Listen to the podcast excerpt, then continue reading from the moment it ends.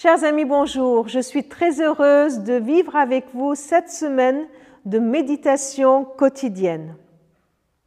Je vous invite à lire dans Romains 12 à partir du verset 19.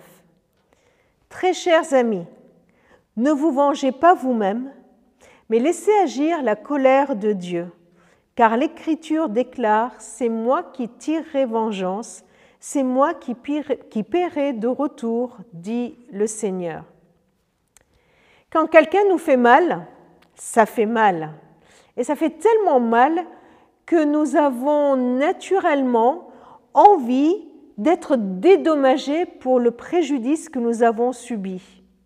C'est cela un peu la vengeance. La vengeance, c'est vouloir être dédommagé par nos propres forces, par nos propres efforts. On fait quelque chose pour faire payer à quelqu'un ce qu'il nous a fait parce qu'on a mal.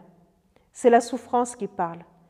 Et notre souffrance peut nous faire crier vengeance. Ce texte ne dit pas qu'il n'y aura pas de dédommagement. Le texte ne dit pas qu'il y aura dans ce sens-là qu'il n'y aura pas de vengeance. Mais ce verset nous met en garde et nous dit, ne le faites pas vous-même. Qui va me dédommager? Est-ce que c'est moi qui vais le faire?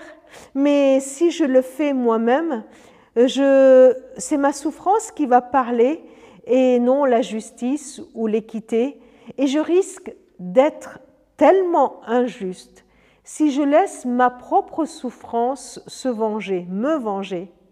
Alors euh, oui, ce texte dit, ne vous vengez pas vous-même, mais laissez faire Dieu. Laissez faire Dieu. Qu'est-ce que ça veut dire? Ça veut dire faites confiance à Dieu. Faites confiance à sa justice. Ne laissez pas agir, ne, laissez pas la colère vous submerger et agir par la colère, mais laissez faire Dieu, parce que Dieu est un Dieu juste.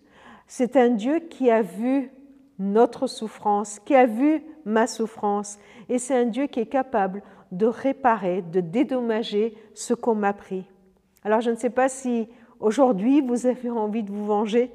Aussi, il y a un événement dans le passé qui vous vient à, euh, la mémoire et, vous attendez une réparation. Allez, c'est plus simple peut-être de parler de réparation. Vous attendez une réparation, non pas une vengeance, mais à une réparation de préjudice que vous avez subi. Alors la bonne nouvelle, c'est que Dieu va le faire. Laissez-le à Dieu.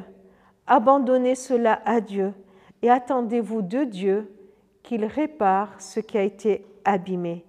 Et je vous invite même à le remercier à l'avance, par avance, de ce qu'il va faire dans votre vie. C'est lui, c'est lui, le juste juge, qui nous donne ce qu'on nous a pris.